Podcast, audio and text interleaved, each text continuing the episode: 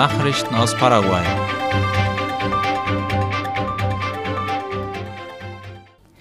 Der Sternschnuppenschauer der Leoniden zieht zurzeit über den Nachthimmel Paraguays. Darüber schreibt AVC Color. Laut dem Direktor für Öffentlichkeitsarbeit des paraguayischen Zentrums für astronomische Information, Jorge Moisés Mesa, können die Sternschnuppen bis zum 30. November beobachtet werden. Paraguay habe nicht nur die beste Position, um diesen Sternregen zu sehen, aber ab 3 Uhr nachts mit Blick in nordöstlicher Richtung könne man einige Sternschnuppen erwischen, meinte er. An einem normalen Tag kann man nur sehr wenige sehen, zwischen drei und vier pro Stunde, sagte Mesa.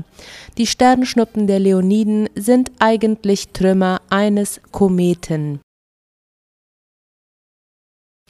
Ein Paraguayer hat 100 Länder der Welt bereist. Fabio Patino hat sich damit einen Traum erfüllt, wie es Ultima Hora schreibt. Er ist erst der zweite Paraguayer, der dieses Ziel erreicht hat. Englisch war für Fabio Patino der Schlüssel, der ihm die Türen zur Welt öffnete. Als er im Alter von zwölf Jahren mit dem Geld, das sein Vater mit seiner Arbeit als Schuster verdiente, seinen Englischkurs begann, dachte er noch nicht daran, die Welt zu bereisen. Inspiriert hatte ihn dazu die Leistung von Gerardo Franco, dem ersten Paraguayer, der 2019 100 Länder bereist hatte.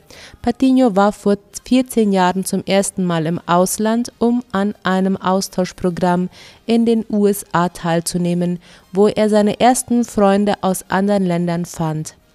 Nachdem er beschlossen hatte, sich ganz der Fotografie zu widmen, brach er als Rucksacktourist auf.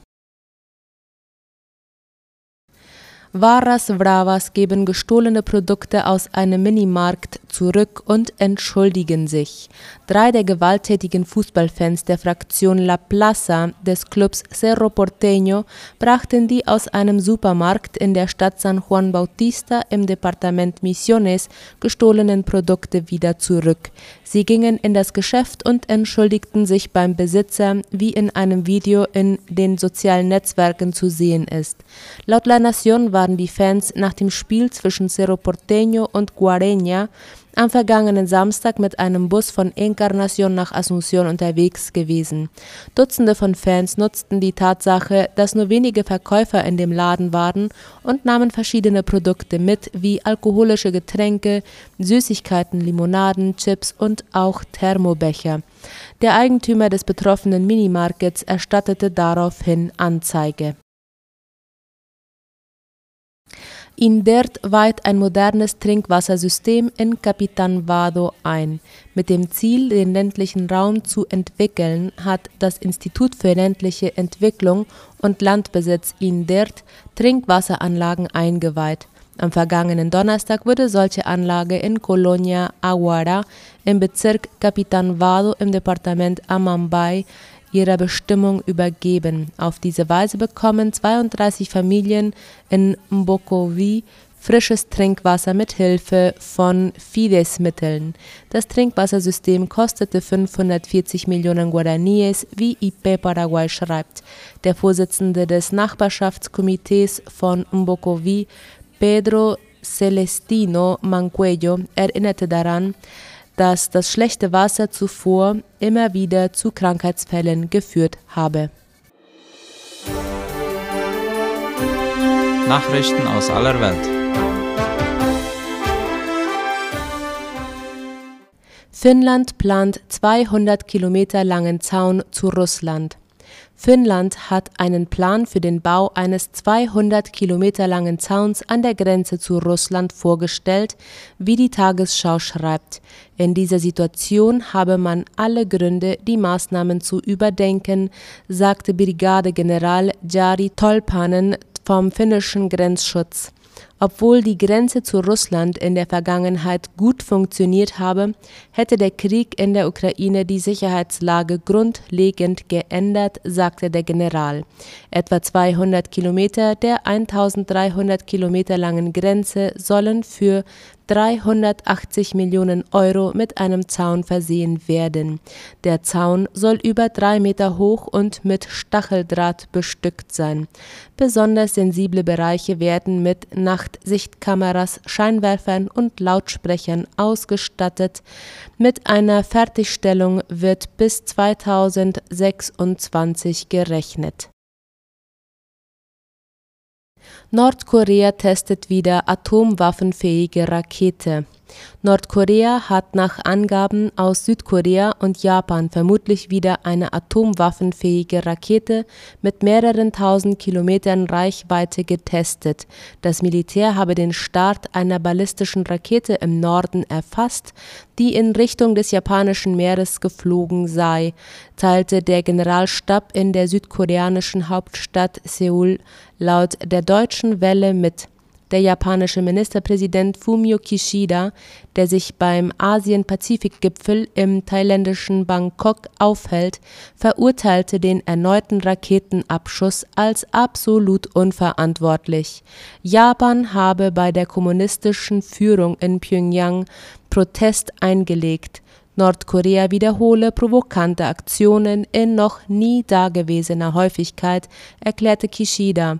Nach seinen Worten ging das Geschoss westlich von Hokkaido in der ausschließlichen Wirtschaftszone Japans nieder. Es gebe aber keine Berichte über Schäden an Schiffen oder Flugzeugen Klimakonferenz geht in die Verlängerung. Die Weltklimakonferenz COP27 in Ägypten geht laut der Tagesschau in die Verlängerung. Das UN-Treffen werde bis Samstag fortgesetzt, sagte Konferenzpräsident Sami Shukri wenige Stunden vor dem eigentlich geplanten Schluss.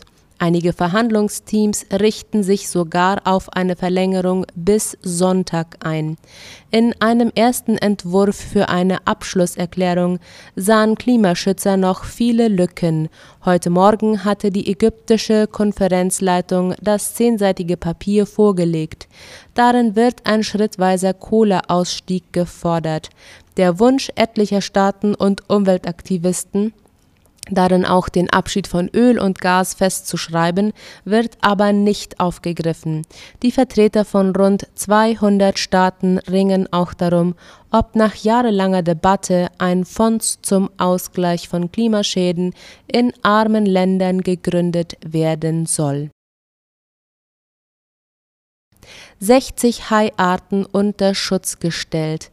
Bei der Weltartenkonferenz CITES in Panama ist ein Durchbruch beim Schutz von Haien erzielt worden. Nach stundenlangen Diskussionen wurden 60 Haiarten zum ersten Mal unter internationalem Schutz gestellt, wie die Tagesschau schreibt. Umweltschutzorganisationen sprachen von einem wichtigen Erfolg für den Schutz dieser Meerestiere. Die Entscheidung muss kommende Woche noch im Plenum der Konferenz bestätigt werden. Seit Montag tagen in Panama die 184 Vertragsstaaten des CITES Artenschutzübereinkommens. Ziel der Konvention ist, den internationalen Handel mit wildlebenden Tieren und Pflanzen so zu begrenzen, dass das Überleben gefährdeter Arten gesichert ist. Der Handel wird dann strikt reguliert oder verboten.